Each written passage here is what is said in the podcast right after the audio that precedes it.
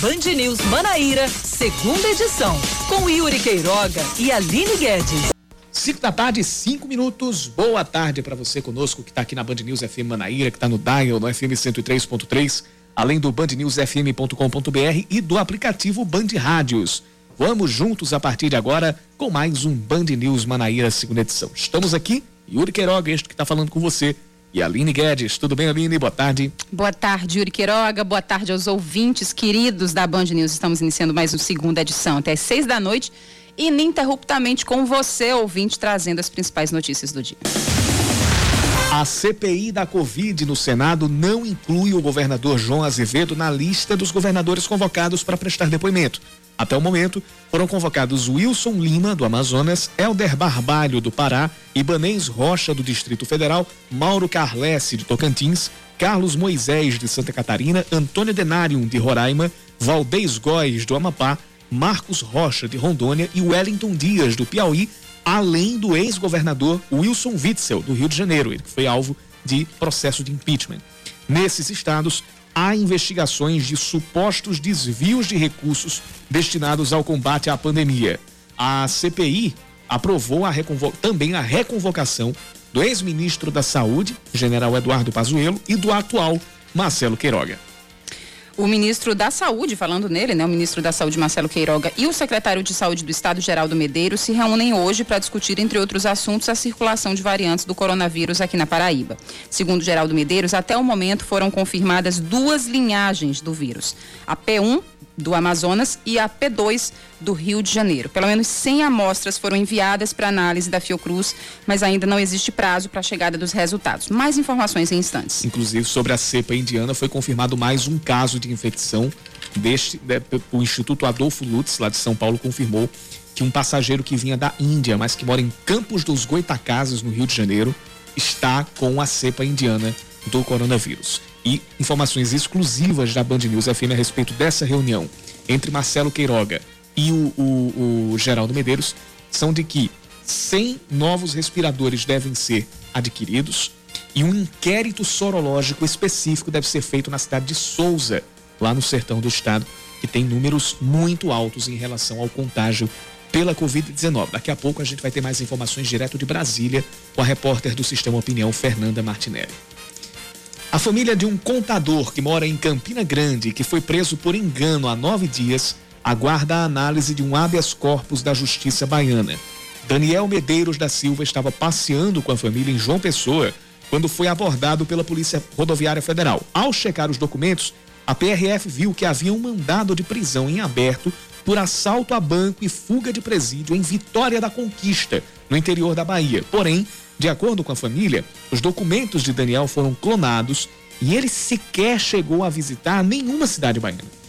Ao, ao ser detido, o contador foi levado para o presídio Silvio Porto e a defesa entrou com pedidos de revogação de prisão e habeas corpus, levando documentos e comparando impressões digitais para comprovar que ele não é o mesmo Daniel Medeiros da Silva que é o foragido da Justiça Baiana. O caso está sendo analisado pela comarca da cidade de Barra do Choça, no interior da Bahia. O Tribunal de Contas da Paraíba reprova as contas referentes ao ano de 2019 da gestão do ex-prefeito Luciano Cartacho. As principais falhas apontadas pelos conselheiros foram o excesso de contratação de servidores sem concurso público e a não aplicação de 22 milhões de reais em recursos destinados à educação. Segundo o relator do processo contra Cartacho, o conselheiro André Carlos Torres, foram quase 15 mil contratados apenas no ano de 2019, o que corresponde a 150% acima do total de efetivos. Após o esgotamento dos recursos, a decisão segue para análise da Câmara de Vereadores, que pode tornar Luciano Cartacho inelegível por oito anos. O ex-procurador-geral da gestão Cartacho, Adelmar Regis, informou que o ex-prefeito vai recorrer. Em nota, a defesa afirmou que o gestor foi quem mais fez concursos à frente da prefeitura e que houve grande avanço na área de educação. Atenção, a Comissão de Constituição e Justiça da Câmara Municipal de Santa Rita rejeita o projeto de lei que instituiria o Dia do Corno, o Dia Municipal do Corno. Durante entrevista à Band News FM Manaíra hoje de manhã, antes dessa decisão, o autor da proposta, o vereador Nininho do Bode, afirmou que o objetivo do projeto era homenagear um famoso bloco de carnaval na cidade. Ele se disse surpreso com a repercussão do projeto e afirmou que todo mundo ou foi, ou é, ou será corno. Caso fosse aprovado, o Dia do Corno em Santa Rita seria comemorado sempre no dia 26 de setembro. Sim, você ouviu a Aline Guedes aqui se, a, se abrindo. E é impossível. Distribuindo aqui, rinchando aqui com essa. na, na, na, alegação dele, né? Nossa, é. por que essa repercussão? Todo mundo ou foi ou vai ser? Ou é? É, é alegação. Uma naturalidade, o é, menino do bode. É, ele disse assim, que é uma homenagem a um, um, bloco de carnaval lá da cidade. Mas é, mas é como Cacá e Cláudia Carvalho tinham falado hoje, tem tanta coisa mais importante, né, para se pensar. Do, Não, do, a gente ri, a gente, né, tira onda, é engraçado e tal. Mas depois que passa um tempo, né, a gente fica pensando nos moradores da cidade. Sim. Né? Inclusive aqueles... Eu estaria com as mãos na cabeça. Com, com muita raiva, né? Vergonha de saber que, enfim, a gente paga para que esse tipo de representante, essa pessoa nos represente, né? Pense nesse tipo de pauta para a cidade, Yuri. Pois é, caso fosse aprovado, né, o, o, o dia... Seria, seria dia 26 de setembro. Inclusive, esse, a gente trouxe esse caso aqui em rede nacional. como, como, disse, como disse Gonçalves, foi o maior carnaval. Eu imagino. Na rede. Eu imagino. Bem, Vamos falar de esportes. O 13 regulariza três reforços que podem entrar em campo amanhã pelo playoff, valendo vaga nas semifinais do Campeonato Paraibano. Já estão no boletim informativo diário da CBF o zagueiro Euler, o volante Levi e o meia Fernandinho. O Galo, que enfrenta o São Paulo Cristal no estádio Amigão, já deve ser comandado pelo novo técnico, Tuca, Tuca Guimarães, que substitui o demitido, recém-demitido, Marcelinho Paraíba. O time de Cruz do Espírito Santo também pode contar com um reforço, o zagueiro Erivelton, de 25 anos, regularizado hoje. Além disso, quem volta de suspensão é o lateral direito, Gustavo. 5 e 12. Está começando o Band News Manaíra, segunda edição. Vamos até às 6. E você participa conosco mandando sua mensagem para o nosso WhatsApp. 9911 9207. 9911 9207.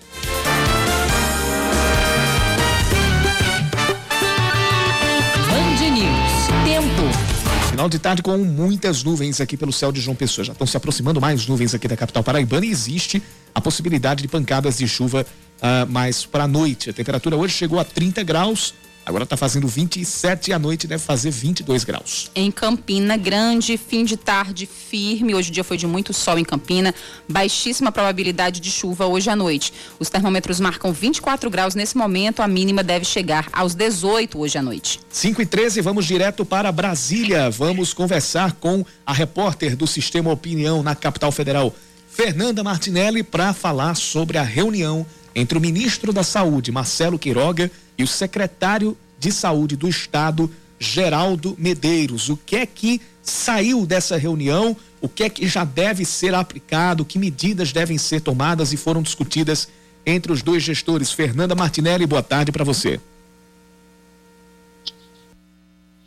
Yuri, boa tarde a você, Aline, boa tarde a todos os ouvintes. Pois é, o secretário de Saúde do Estado, Geraldo Medeiros, está aqui em Brasília, esteve há pouco em audiência com o ministro da Saúde, Marcelo Queiroga, justamente para tratar sobre investimentos e recursos na saúde da Paraíba, dos municípios paraibanos. Ele veio tratar sobre investimentos em uma estrutura através de um projeto piloto para ampliar o atendimento a pacientes que sofrerem traumas e também veio solicitar a liberação de 100 respiradores para o estado da Paraíba. O secretário fez um resumo do que foi esse encontro e falou com exclusividade a reportagem da Band News FM Manaíra. Vamos acompanhar. Bom, é, com o incremento do número de casos novos no estado, nós estamos aqui reivindicando ao ministro a cessão de 100 respiradores, além disso um projeto piloto no sentido de se realizar um inquérito sorológico na cidade de Souza, que representa 69 mil habitantes, e, além disso, um acelerador linear e um projeto piloto de trauma, em que de 2021 a 2030 nós temos uma função de diminuir em 50% o número de mortes em função da doença trauma. Então foram essas quatro reivindicações, nós esperamos que tenhamos êxito e o ministro mostrou toda a boa vontade em atender essas reivindicações.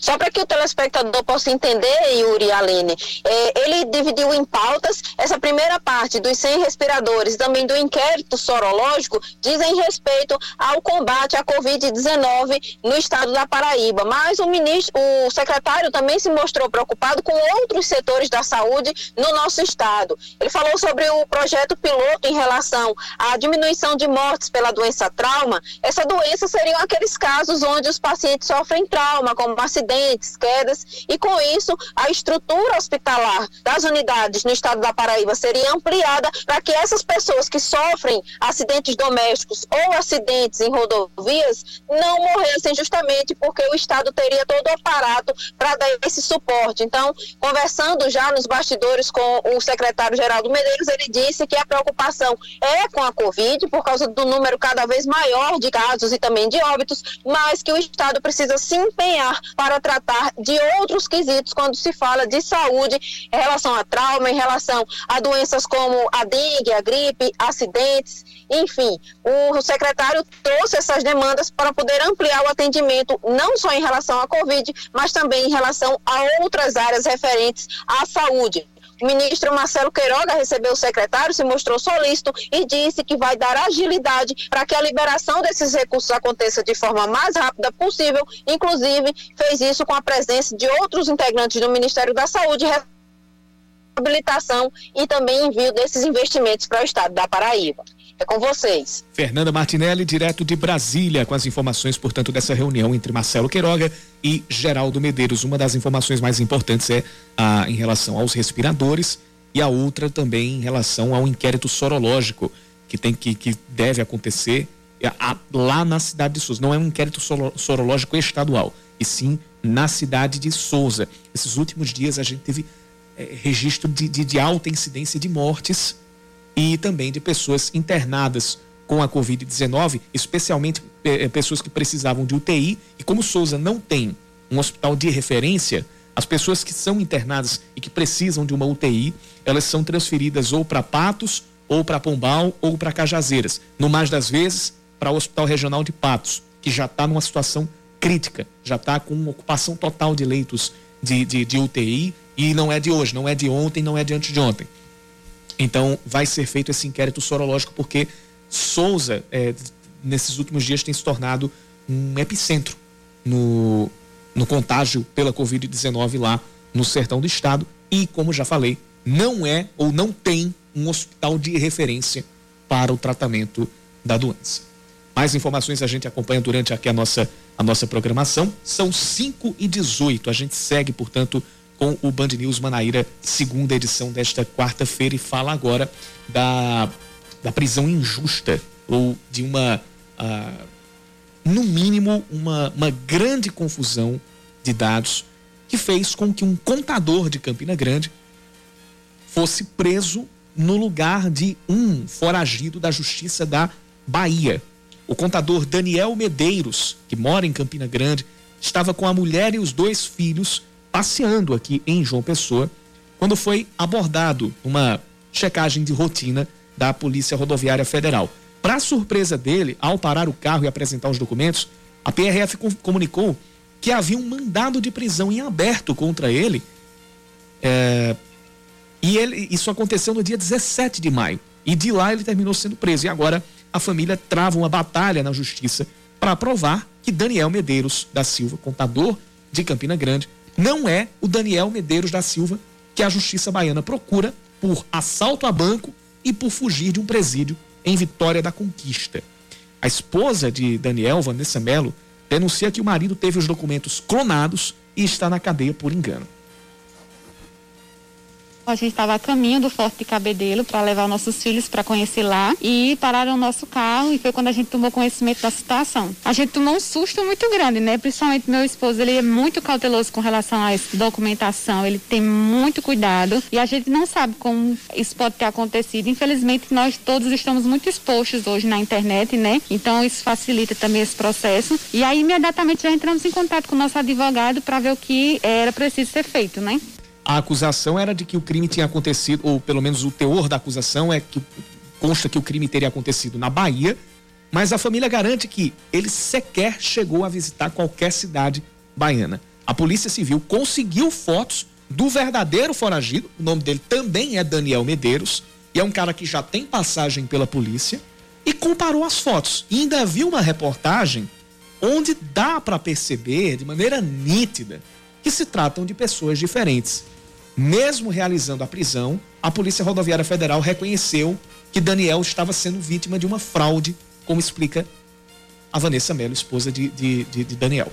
Foi a própria polícia que sugeriu, porque quando eles pararam a gente e eles começaram né, a verificar a documentação do meu esposo, é, eles conversaram muito comigo e com meu esposo e realmente viram que nós estávamos inocentes na situação, a gente não tinha conhecimento de nada. E aí eles entraram em contato com o pessoal também lá da Bahia e conseguiram uma reportagem que tinha a foto do criminoso que havia sido detido usando os documentos do meu esposo. Comparando a foto com a fisionomia do meu esposo, eles realmente viram que meu esposo era inocente e que não tinha conhecimento do que estava estava acontecendo. O advogado de Daniel viajou até a Bahia para apresentar documentos, fotos e outros registros que comprovam que o contador não é o foragido que a justiça procura nosso advogado já viajou para Bahia com toda a documentação do meu esposo, comprovando o trabalho dele lá em Campina Grande, todos os documentos originais dele, né, que comprovam que realmente ele é o verdadeiro Daniel Medeiros e que estava sendo utilizado um documento falso pelo criminoso, porque infelizmente o processo estava físico, não estava online, então tinha que ser presencial mesmo. E agora a gente está esperando a justiça de lá se mobilizar e movimentar também esse processo. Um pedido de habeas corpus e de revogação da prisão foi feito mas ainda aguarda análise. Gente, é, no mínimo, no mínimo, salta aos olhos essa, essa história. E aqui a gente já tem um comentário do, do, do Ricardo Santos, ouvinte nosso. Ele diz o seguinte: quantos, quantos não estão no presídio preso, é, injustamente por um erro dessa natureza do judiciário, ou então por situação até de documentos clonados, e não tem acesso à defesa? Neste caso do Daniel, ainda. A, Uma pessoa esclarecida, né? Acionou a, automaticamente o seu. Já havia, já havia um advogado uhum. é, em alerta e aí é, já está se buscando tomar a, atitude, mas quantos não, não, não, podem não estar numa situação dessa e sem acesso à defesa? Terrível, um pesadelo que dessa família deve estar tá passando. É. Uma, e, e, e, se ficar comprovado que, que, que, foram, que foi tudo por uma clonagem de documentos é, torna-se duas vezes mais grave. Ou seja, o cara foi pode ter sido vítima de um crime e pagando por ele. Isso. A gente vai aguardar aqui o, o, o fechamento dessa, dessa, dessa investigação. Espera que, que tudo se conclua o mais rápido possível, que ele possa uh, sair da prisão o quanto antes, porque às vezes tem, tem, tem um caso de comprovar-se a inocência mas ainda o cara fica preso porque está aguardando um alvará de soltura. Isso, trâmite legal. O trâmite legal. E isso não pode demorar. Infelizmente, a gente ainda tem esses casos acontecendo e, e, e não dá para tolerar. Então, a gente espera que isso se resolva o quanto antes, para que o Daniel possa voltar para casa. Ele está comprovadamente inocente, comprovadamente é, é, vítima ou de uma confusão legal ou de uma clonagem de documentos Inclusive, é uma coisa que, que, que, é, que é passível até de processo contra o Estado. É, é, o Estado que eu digo, a, a, neste caso, seria a, a, autoridade que expediu esse, esse, esse mandado. É, e independente de quando ele saia da, da, da, prisão, quanto, quanto tempo não foi perdido, né? Quanto, quantos dias foram perdidos? O que se gerou de constrangimento, de danos à pessoa, danos morais e, quiçá, danos físicos? 5 e 24 a gente volta já já.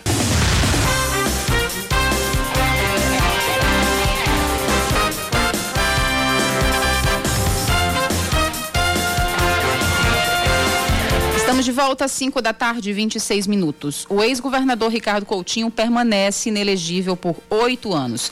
O Tribunal Superior Eleitoral manteve a condenação por abuso de poder político e econômico durante as eleições de 2014. A defesa do político entrou com embargos, mas o relator, ministro Luiz Felipe Salomão, os rejeitou e a decisão foi seguida por unanimidade. Segundo a corte, Ricardo foi notificado em 2011, 2012 e em 2014 pelo Tribunal de Contas do Estado sobre a ilegalidade de manter servidores de precária. Ele também recebeu alertas sobre a necessidade de se realizar concurso público para o preenchimento dos respectivos cargos. A condenação inicial do TSE havia sido dada em novembro do ano passado. Essa manutenção de servidores em forma precária são chamados codificados, né? Isso. Era o caso dos, dos codificados. Chega a Paraíba um novo carregamento com mais de 10 mil doses da vacina da Pfizer. O avião que trazia o imunizante pousou no aeroporto Castro Pinto eh, por volta das três da tarde, 25 minutos antes do previsto.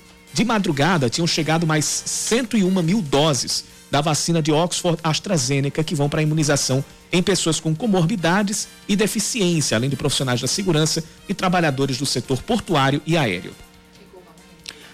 O Tribunal Regional Eleitoral aprova a resolução para a realização de eleições suplementares para a Prefeitura de Gado Bravo, no Agreste Paraibano.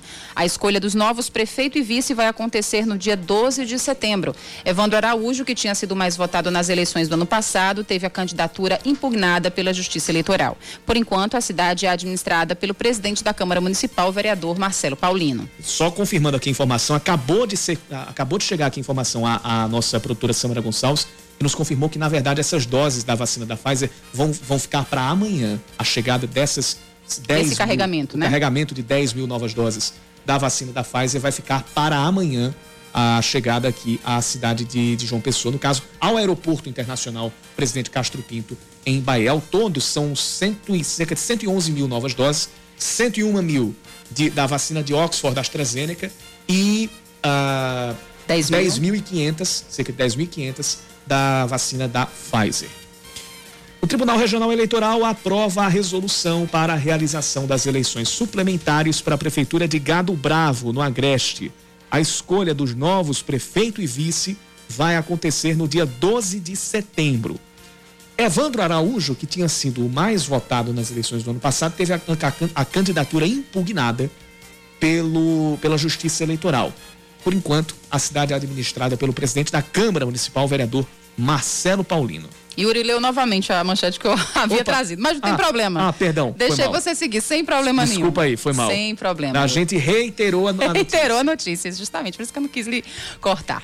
A gente vai seguindo. O governo do estado libera a realização de aulas práticas presenciais para as universidades e outras instituições do ensino superior. Um documento anterior da semana passada permitia as aulas práticas presenciais apenas para estudantes concluintes. Com o novo decreto, a medida passa a ser estendida para qualquer turma de ensino superior. A medida é válida pelo menos até o dia 2 de junho. O técnico Fernando Diniz não comanda o Santos no jogo desta quarta, às nove da noite, contra o Barcelona de Guayaquil, no Equador. O treinador foi punido pela Comebol por dois jogos após ser expulso na partida contra o Boca Juniors. Dessa forma, o Peixe será comandado novamente pelo auxiliar Márcio Araújo. Barcelona de Guayaquil e Santos terá transmissão ao vivo da Band News FM a partir das oito e meia da noite, com a narração de Silva Júnior.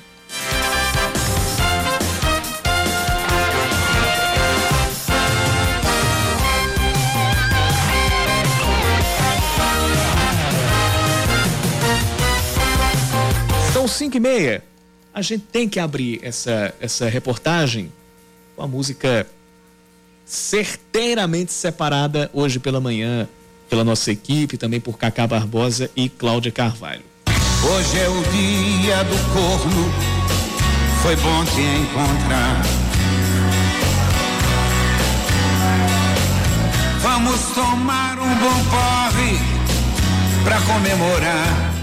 É, o Dia do Corno até que foi uma tenta, um projeto de lei lá por Santa Rita, mas a Comissão de Constituição e Justiça da Câmara Municipal de Santa Rita rejeitou este projeto de lei que tinha vindo do vereador Luciano Serrano, mais conhecido como Nininho do Bode, que pretendia instituir o dia 26 de setembro como Dia Municipal do Corno. Durante entrevista ao Band News Manaíra, primeira edição, Nininho afirmou que o objeto, o objetivo do projeto era homenagear um famoso bloco de carnaval da cidade. registro o bloco, né, aqui do Corno, e a gente para se oficializar o bloco com, com esse festejo assim, e a gente fez o, apresentou para a gente lei, né, homenageando o, o Dia dos Cornos, o bloco, e para que a gente possa brincar, né, oficializar tudo direitinho. E é isso, levemente, a gente fez o projeto, e estamos aí, está em tramitação. Nininho afirma que ficou surpreso com a repercussão do projeto. Não esperava que fosse tão badalado, esses questionamentos todos, mas é bom que, que só assim falei de, de, dos projetos que nós temos de requerimento, mas é isso, espero que as pessoas também entendam que não é uma coisa que, que, que tem que ser levada a sério, em si, nominal. É uma coisa que, é, que eu acho que é uma coisa folclórica também. O vereador chegou a afirmar que, atenção, todo mundo foi, ou é, ou será. E questionado pela apresentadora Cláudia Carvalho sobre qual, em qual categoria ele se enquadrava, nenhum do, do bode deu essa, essa resposta. Eu me incluo também na categoria dos cornos. Claro, sou autor do projeto lei, porque eu fugir disso. Arrasou. Eu me incluo, né? Ele falou, se eu tô, se eu tô criando é porque eu já fui, né? É. E a gente sabe que Bahia é quem tem essa, essa pecha. Essa fama, né? né? Essa piada em cima de Bahia por causa da Rua da Cangaia, que é uma das mais famosas da cidade, e aí já tem. É, e já tem e já tem gente dizendo que vai ter uma disputa. Né? Qual cidade mais corna? É. a, a, a, a, disputa, inclusive, já começou aqui pelo, pelo, pelo, pelo WhatsApp. Sério? Muita gente aqui. O já, quê? Já, já, já, já fazendo essa disputa entre Santa Rita e Bahia. Outros indo naquela, naquela, naquela outra linha de pensamento que a gente tinha trazido nas manchetes, que é, tem tanta coisa tão imp mais importante, né? Inclusive a pandemia e chegar a esse projeto de lei é no mínimo inoportuno, né? A gente dá risada, a gente acha assim a coisa mais estrambólica, esdrúxula, mas é no mínimo inoportuna. Mas dentro da gaiofa, isso. Dentro da Essa gaiofa, é a palavra. a disputa aqui no WhatsApp o pessoal já está promovendo. E aí eu não tô fazendo censo Gaia? Não, não, deve, não deveria ser em, em, em, na cidade vizinha, aí depois joga. Tem que fazer a contabilização, né? O censo Gaia. É, Saber quantos o, corvos o Ricardo há. Santos acabou de dizer isso. Você leu Sério? o pensamento do ouvinte, Eu não tô, não tô com acesso ao WhatsApp aqui nesse momento do jornal, só quem fica é, É. o Yuri. Mas é Pois é. isso. E o, o- o- pronto, o Frederico, ele traz o seguinte: eu estava tava acompanhando o Brasil Urgente Paraíba, é, também falando sobre esse assunto, e eu, eu defendo o direito dele a apresentar o seu projeto, mesmo que seja esdrúxulo. É assim que a democracia se consolida: pontos e contrapontos, tudo dentro da lei e da ordem. É como a gente disse, Frederico, é, não é nem, não é nem essa, essa, essa a questão. O Ele tem problema- direito de é, apresentar. Tanto o que negócio- apresentou, né? O negócio é o senso de oportunidade, né? Isso. Infelizmente não é, não é o não é o momento mais não é o momento mais apropriado. E agora sai a, a confirmação de que a CCJ da Câmara Municipal de Santa Rita rejeitou esse esse projeto de lei. Então, Leandro Oliveira tá muito feliz aqui, porque ele não queria ser taxado como tal. é, é, por morar é, no me- município. é, me perguntaram, o Sandro Badaró me perguntou hoje em rede se eu votaria sim ou não a esse projeto. Eu disse na- lá na lata que votaria não. Muito bem, Yuri Queiroga.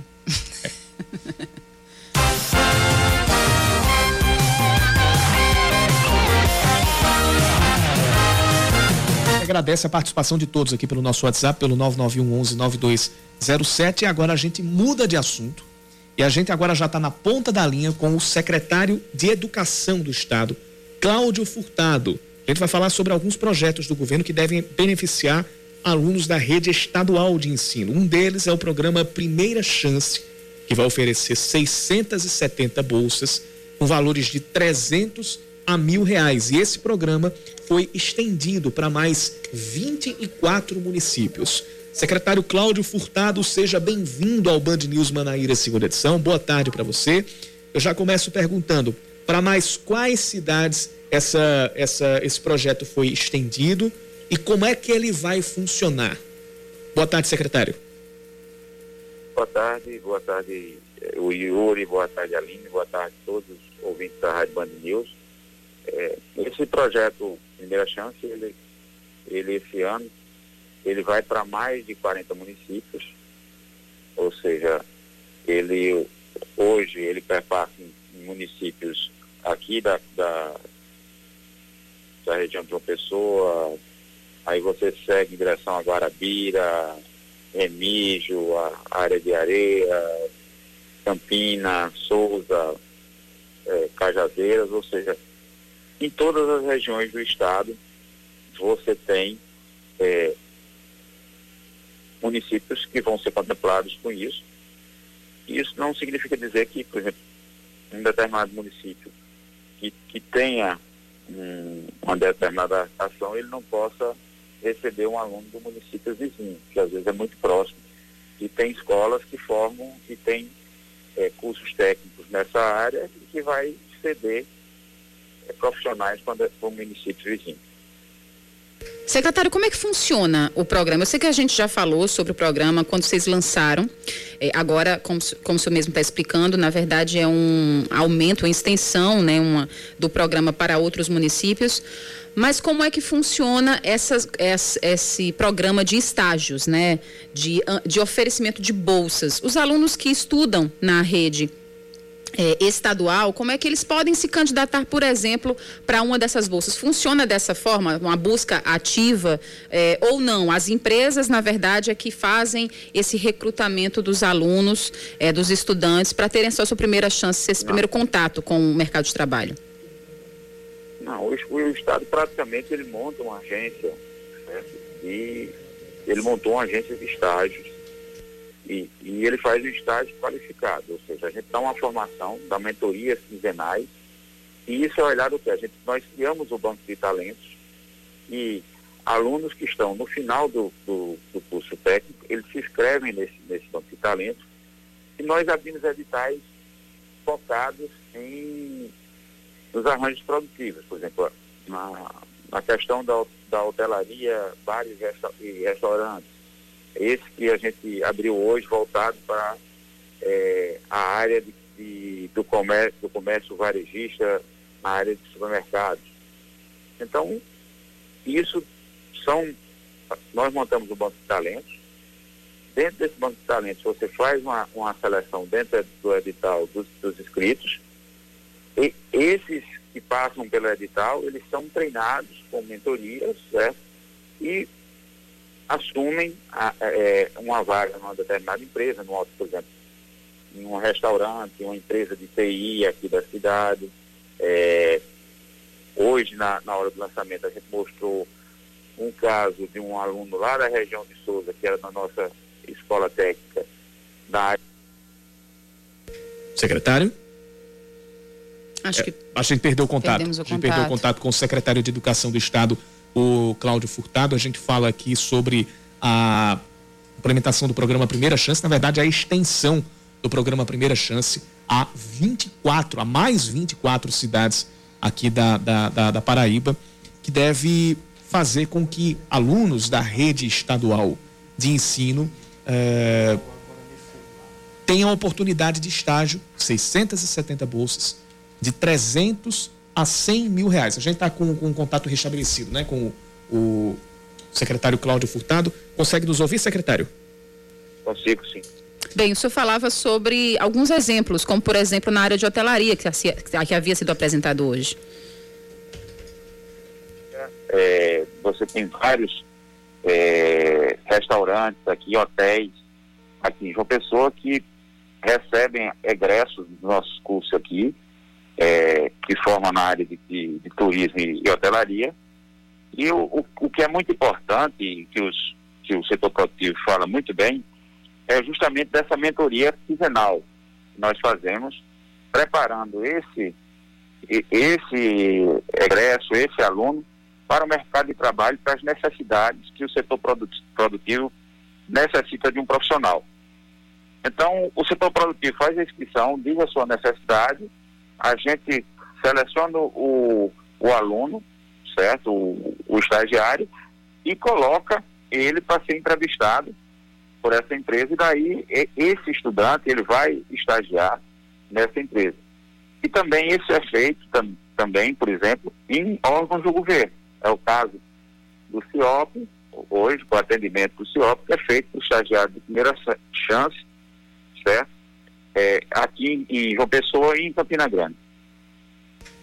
Vamos falar sobre outro programa, o Se Liga no Enem 2021, né?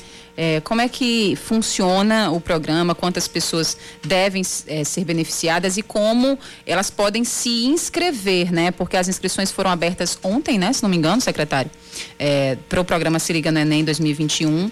É um programa que já é já tem sucesso aqui no estado, né? Você já consegue informar essas turmas de alunos concluintes há alguns anos. É, como é que os, os, interessados podem se inscrever?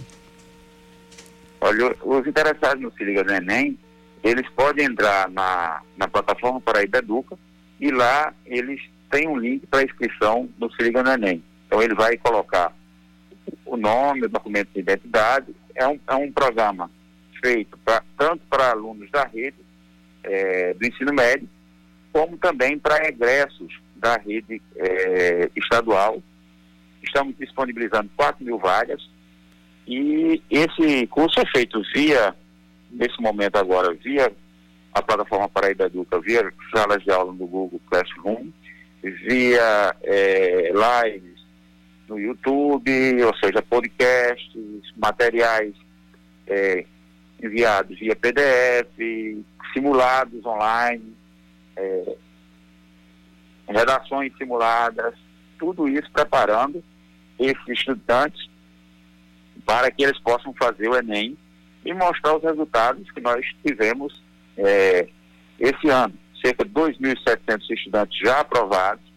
É, aumentamos o percentual de aprovação em primeiros lugares. No ano passado, nós tivemos uma, uma média de 6%. Hoje, 15% dos aprovados da rede passaram em primeiro lugar, e também aqui eu saliento a importância do Se e de outro programa da gente, que é o Desafio Nota Mil, que se reflete nas, nas notas de redações de, de excelência, ou seja, nós hoje mais de 300 redações com notas é, acima de 900 pontos, mostrando a excelência e a eficácia desse, desses programas, mesmo é, sendo feito remotamente nesse, nesse momento de pandemia. Muito bem. Lembrando que as inscrições seguem até a próxima segunda-feira, não é isso, secretário? É, vai até dia, dia 31 e as aulas já começam agora no início de junho. Muito bem. A gente conversou com o secretário de Educação do Estado, professor Cláudio Furtado. Muitíssimo obrigada, secretário, mais uma vez por sua gentileza em nos atender. Muito obrigado, Yuri. Muito obrigado, Aline. E agradecer a todos os ouvintes da, da Band News. E estou sempre à disposição para qualquer esclarecimento ou para qualquer dúvida que se faça na área da educação do Estado. Muito obrigado e bom final de tarde para vocês e início de noite. Para todos nós, obrigado, secretário. A gente conversou aqui no segunda edição com o secretário de Educação do Estado, Cláudio Furtado. Agora 5h44.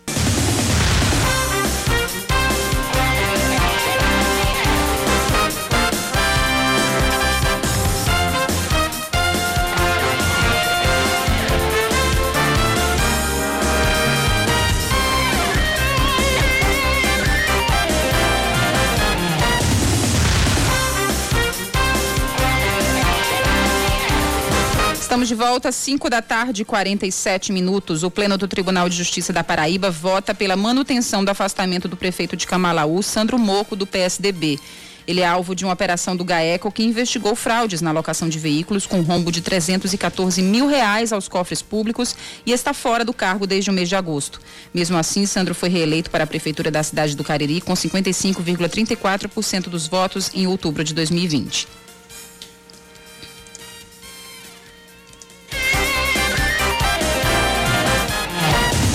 Criminosos tentam fazer uma conta, ou tentam não, fazem uma conta de WhatsApp no nome do deputado federal Rui Carneiro para buscar aplicar novos golpes em prefeitos da Paraíba. Tá virando moda.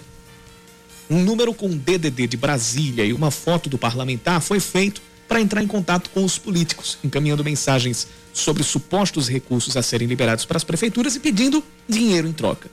Foi o prefeito de Poço Dantas, Itamar Moreira, quem desconfiou do pedido e fez contato com o gabinete de Rui Carneiro. A assessoria do Tucano prestou queixa à polícia. Semana passada a gente trouxe a notícia de que as prefeitas de Uiraúna, Leninha Romão, e de Fagundes, Magna Dantas, tinham sido vítimas de uma tentativa de golpe, com suspeitos se passando por representantes da Camargo Correia e da Queiroz Galvão, dizendo que iam instalar empreendimentos nas cidades.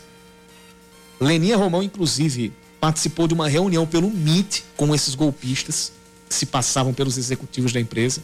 E os caras cobraram 4.600 reais. Aí, aí que ela descobriu o golpe pelo grupo de WhatsApp da FAMUP.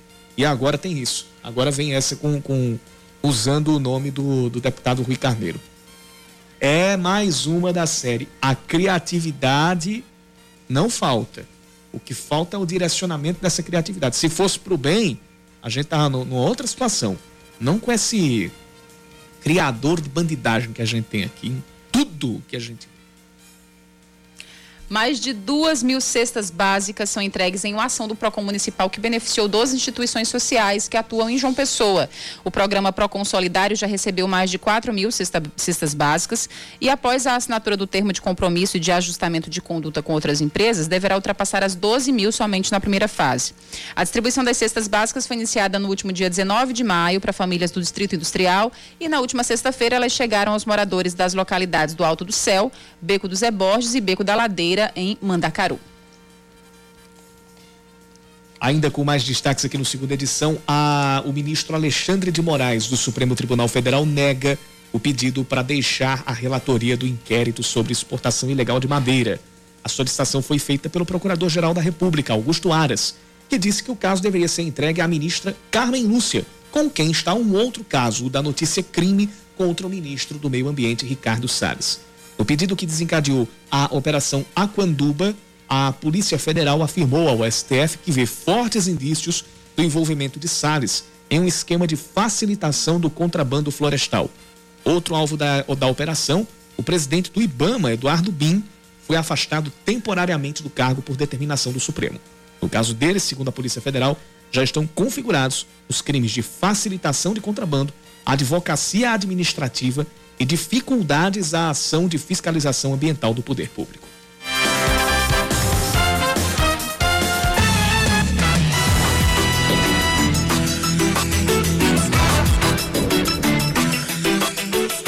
Não sei se a nebulosidade está permitindo ver, mas não em João Pessoa, mas lá em Patos, teve um ouvinte aqui que nos mandou mensagem já do, do dos primeiros momentos de visibilidade da Lua a lua cheia já está sendo. Já, já é possível de ser vista. Não sei se dá para ver já daqui de João Pessoa, quem olhar ali para o nascente já, já, pode, já pode localizar. Mas mandou... Nós temos a superlua, né? Desde ontem à noite. Exatamente. Mas o ouvinte aqui, o Tiago, mandou uma, uma, uma foto para o nosso WhatsApp. Sensacional. Nosso WhatsApp é o 991 11 9207. A gente, a gente continua aqui recebendo mensagens dos nossos ouvintes o, o Frederico, ele, o, o, Frederico, que participa sempre com, com o Pedro e a, a Clarinha, ele volta. Já tem gente dizendo aqui, já dá para ver a lua aqui por João Pessoa. É o ouvinte. É, eu, eu não estou pegando aqui o nome do, do, do, ouvinte, mas daqui a pouco a gente vê. É, mas o Frederico, ele diz o seguinte: é o Fernando que mandou a mensagem. Frederico diz: qual seria a hora ou não hora de, não, de apresentar um projeto como esse lá de Santa Rita? Projetos muito mais graves são apresentáveis e não são tão visíveis. Claro que não é essencial, mas é constitucional. Não vamos demonizar o vereador por pensar diferente das pessoas, diferente das pessoas que pensam diferente, cada um com sua demanda. É, não é não é não é demonizar o, o, o, o vereador, mas é, isso, nisso aí a gente a gente tira uma outra coisa. Como se toma tempo nas casas legislativas, Brasil afora, para se pensar em coisas que não são de prioridade maior para a população, até mesmo num tempo em que a urgência é maior. E como, é, de certa forma, essas, esses, é, essas, essas coisas, esses pensamentos também terminam tomando o nosso tempo. A gente meio que se contagia com isso.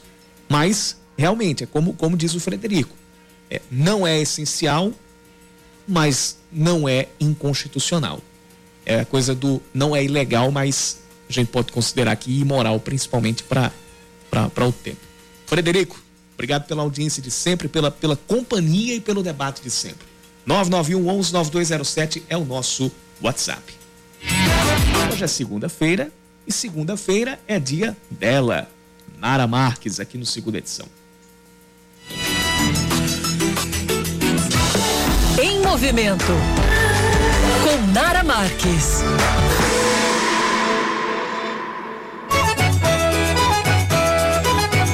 O sertanejo festeja a grande festa do Olá, meus amores. Eu não sei vocês, mas eu já tô aqui, ó, ouvindo um forrozinho pé de serra, sentindo o cheirinho de milho, pamonha, canjica vindo por aí. E já fiquem tranquilos, tá? Que na coluna Em Movimento de Junho trarei várias receitinhas fitness de comidas juninas pra vocês.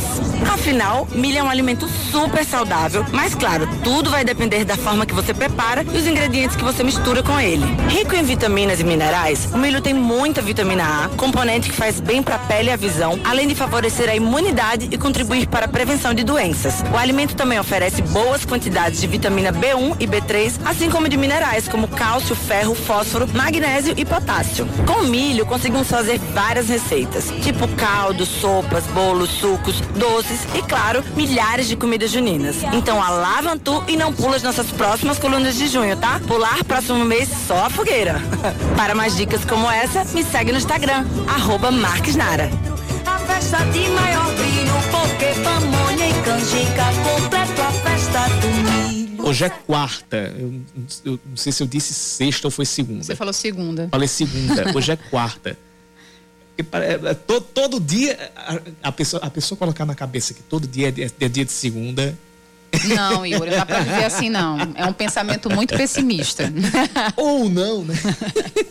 Mas é quarta-feira. Quem alertou aqui foi o Fred dos Bancários. É porque Nara Marques vai ao ar aqui no nosso segunda edição também nas segundas-feiras, neste horário, por volta de 5h40, 5h45 da tarde. Mas às segundas, às quartas, como é hoje, e às sextas-feiras. Valeu, Fred. Obrigado aqui por, por corrigir esse lapso. Quarta-feira, agora falei certo. Quarta-feira também é dia de futebol, hein?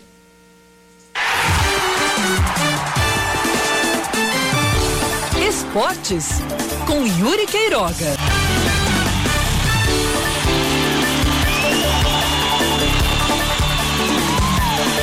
Boletim informativo diário da CBF, mu- muito movimentado de ontem para hoje. 13 Campinense e São Paulo Cristal estão é, regularizando muita gente. São os reforços para o mata-mata do Campeonato Paraibano. De ontem para hoje, 13 já regularizou o zagueiro Euler, o volante Levi e o meia Fernandinho. Já o Campinense colocou já no seu no bid da CBF. Ontem já entrou o lateral esquerdo Gilmar, que está de volta ao time, e hoje já apareceu o nome do zagueiro Ítalo, Ítalo ex-campinense e ex-13. O Atlético de Cajazeiras também terá um reforço para jogar contra o Campinense. Será o goleiro Felipe Paranhos, de 34 anos, que vem do Açu, disputou o campeonato Potiguar.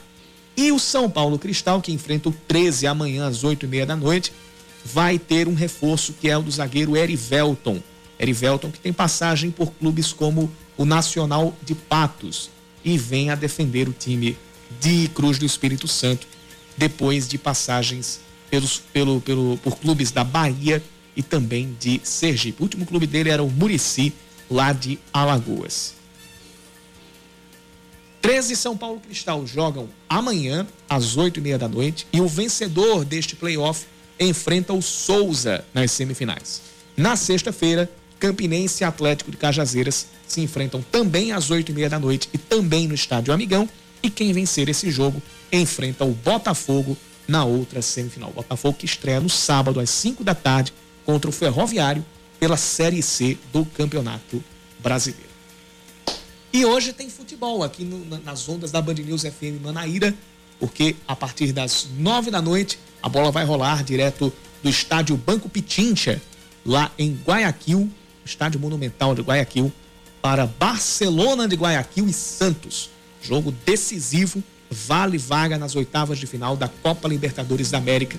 E você vai acompanhar com a narração de Silva Júnior, o furacão do rádio. Lembrando que por causa disso, por causa da transmissão do jogo mais cedo, a gente também tem transmissão da Voz do Brasil às 7 da noite. Então a gente segue com, a- com o É da Coisa, com o Reinaldo Azevedo até às 7. Quem quiser continuar acompanhando, pode é, acompanhar o restante do É da Coisa pelo YouTube da Band News ou pelo aplicativo Band Rádios. Às sete da noite a gente tem a Voz do Brasil, às oito da noite a gente pega o restinho do jornal, jornal da Band, com Rodolfo Schneider, Lana Canepa, a Paloma Totti também a Jona Trepton. E às oito e meia começa a transmissão de Barcelona, de Guayaquil e Santos. A bola rola às nove da noite, às oito e meia começa a transmissão com toda a nossa equipe esportiva. Dito isto, eu digo até amanhã. Eu digo até logo. Vem aí o É da Coisa com Reinaldo Azevedo. Um cheiro para todo mundo. Você ouviu Band News Manaíra, segunda edição.